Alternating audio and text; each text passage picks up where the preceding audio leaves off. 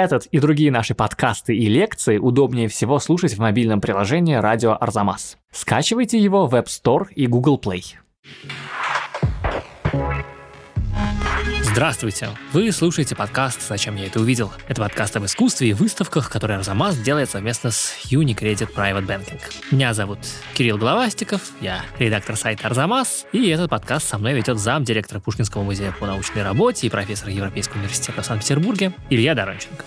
Сегодня мы отвечаем на ваши вопросы. В конце прошлого подкаста я извинялся, что мы не успели обсудить в студии ваши письма, которые вы отправляете нам на адрес arzamas собака arzamas.academy с темой письма «Вопрос в подкаст. Зачем я это увидел?». Как я обещал, мы вернулись в студию специально и поговорили сразу на много тем, которые вы нам предложили. Почему Лондонская национальная галерея поменяла название картины Дега, и русские танцовщицы в названии превратились в украинских? Вообще, как и когда у картин появляются названия? Кто их дает? Сам автор или еще кто?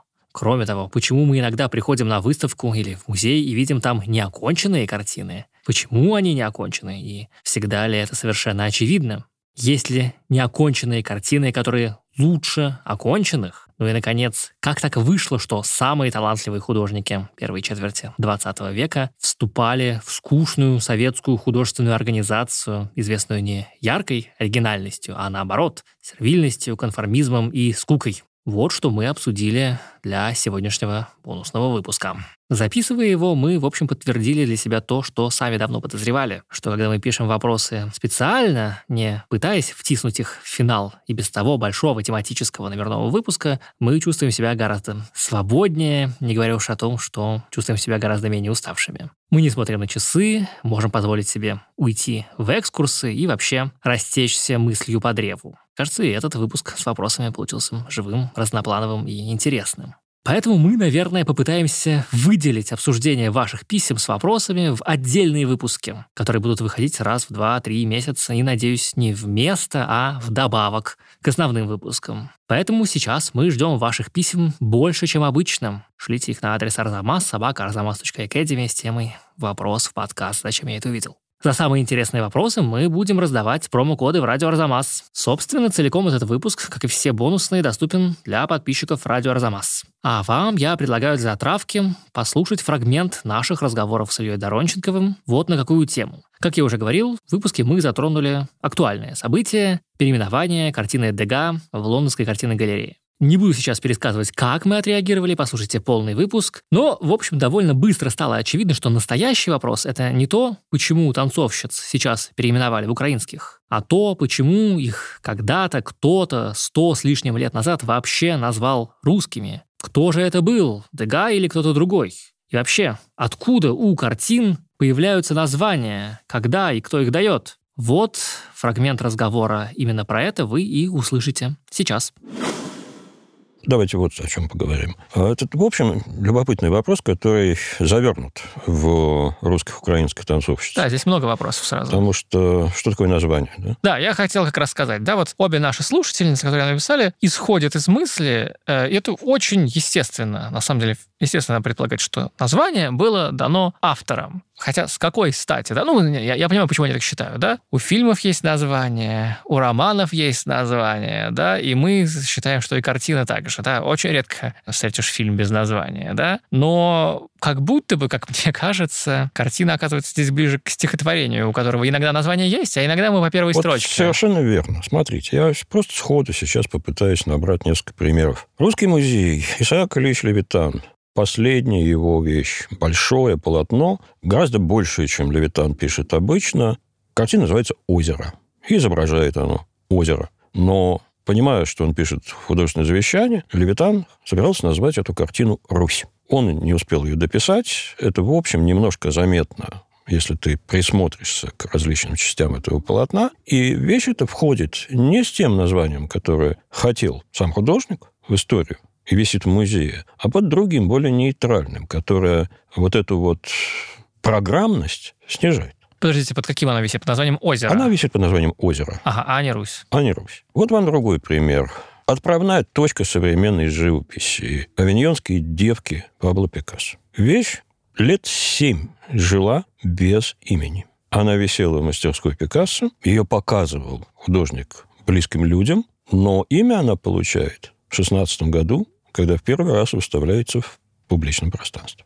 И это имя придумывает Андре Сальмон, критик и друг Пикассо. Очень симптоматично, потому что, во-первых, нет повода, нет имени, да, вот тебе надо выставить, описать, внести в программку, в каталог, может быть, продать, вот тогда ты имя придумываешь. И уж очень понятно, что критик придумывает. Художники, они не про слова, да, мы знаем, что критики обычно и придумывают все эти названия для групп вроде импрессионистов или что там, передвижников, а художники часто это принимают. Еще пара случаев. Дега. Вообще Дега особенно не заморачивался с названием. Есть у него любимая мной картина, совершенно не похожая на Дега. Она хранится в Филадельфии. Называется она «Изнасилование» или «Интерьер». Изнасилование, это название, появилось, когда продавалась мастерская. Если я не ошибаюсь, продавалась еще не коллекция Дега, а то, что было в его мастерской. Он оставлял себе многие вещи, которые любил.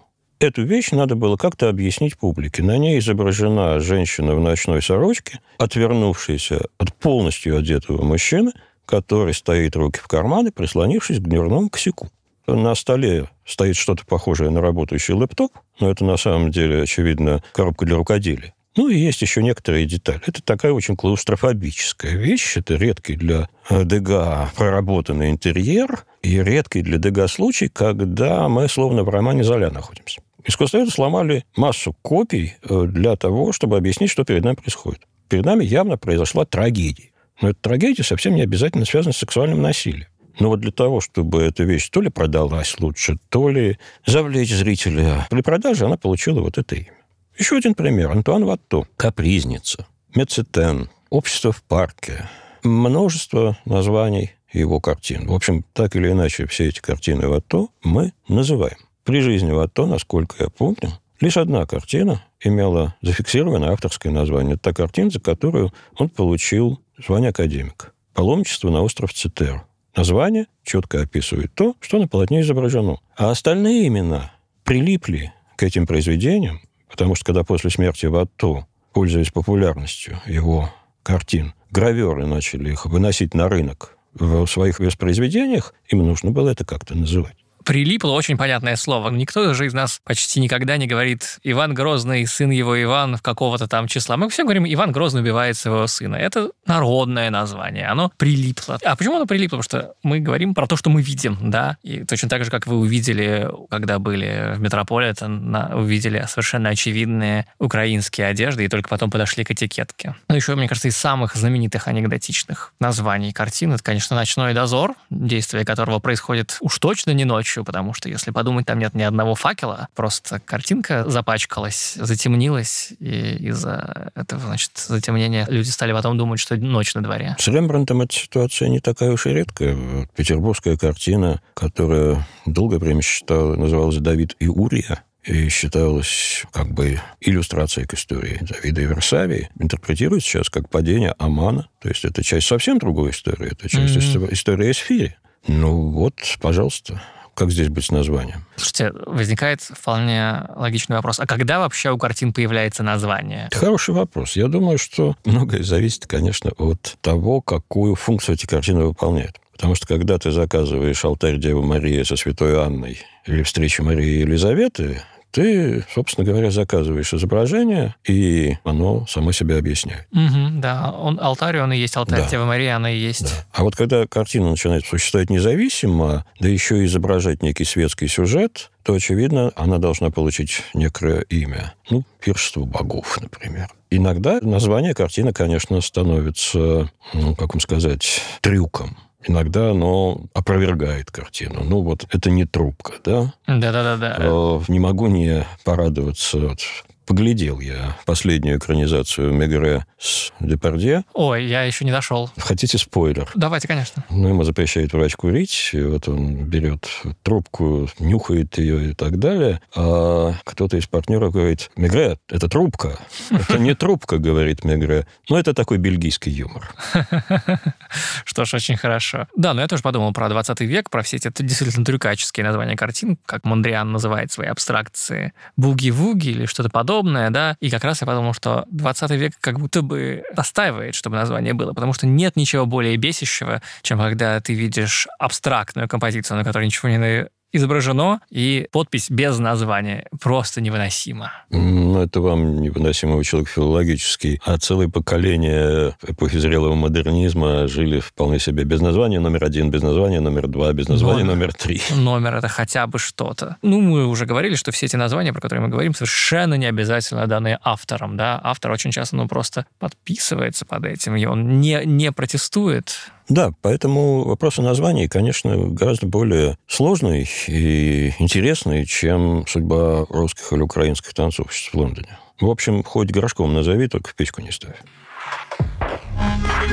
Ну и на этом все. Спасибо большое всем, кто решит подписаться на радио Арзамас. Напомню, что после ухода визы и мастер-карда подписаться все еще очень просто. Людям с карточкой российских банков надо подписываться на сайте Арзамас Academy, а с карточкой иностранных банков в приложении радио Арзамас, которое вы скачиваете через App Store или Google Play. В любом случае вы сможете нас слушать и в приложении, и на сайте. Хочу воспользоваться возможностью, чтобы внести уточнение. С момента выхода нашего апрельского выпуска выставка Олега Целкова «Чужой» была продлена до июля, так что есть э, вариант ее посмотреть, если пропустили. Наш следующий номерной выпуск выйдет в конце мая. Он будет про выставку Генриха Семирадского. Обратите внимание на нее. А также на выставку «Выход в красную дверь», которая должна открыться там же, где Семирадский, в Новой Третьяковке. И, надеюсь, откроется, несмотря ни на что.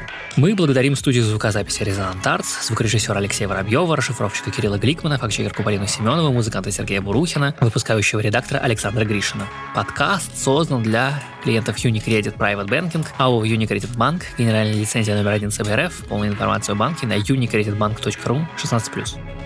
Этот и другие наши подкасты удобнее всего слушать в мобильном приложении «Радио Арзамас». Установив его и оформив подписку, вы получите доступ ко всем подкастам, курсам и другим аудиоматериалам Арзамаса, в том числе тем, которых вы не найдете больше нигде. Скачивайте приложение «Радио Арзамас» в App Store и Google Play.